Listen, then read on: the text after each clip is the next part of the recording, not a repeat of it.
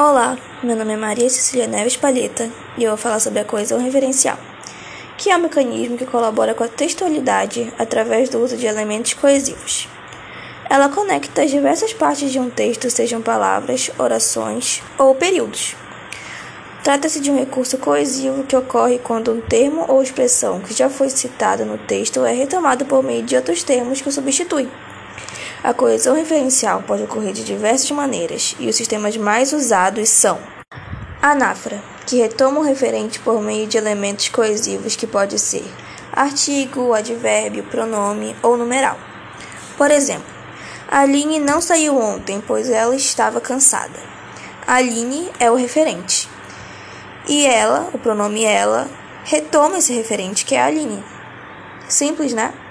Agora, catáfora que antecipa o referente, ou seja, o referente textual surge após o elemento coesivo. Geralmente é empregado por meio de pronomes demonstrativos e indefinidos. Por exemplo, há três coisas que não podem ser escondidas por muito tempo: o sol, a lua e a verdade. As palavras três coisas antecipam os referentes, que são o sol, a lua e a verdade.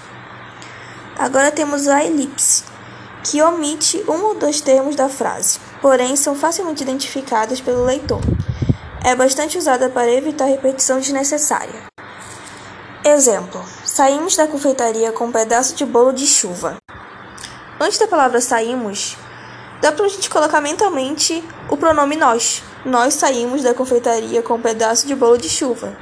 É fácil de se perceber isso, de ter uma noção sobre esse sistema, sobre essa regra. Agora, para finalizar, temos a reiteração, que corresponde à repetição de elementos referenciais no texto. Pode ocorrer por meio de repetição do mesmo item lexical, por termos sinônimos ou mesmo por nome genérico.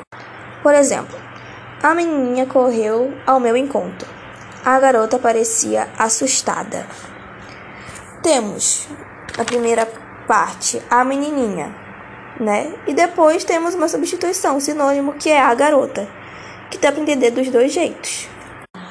Bem, podemos perceber que essas regras a gente usa no nosso cotidiano, a gente usa quando vai escrever um texto ou até mesmo apresentar um trabalho. Eu agradeço por ouvirem até aqui e até a próxima.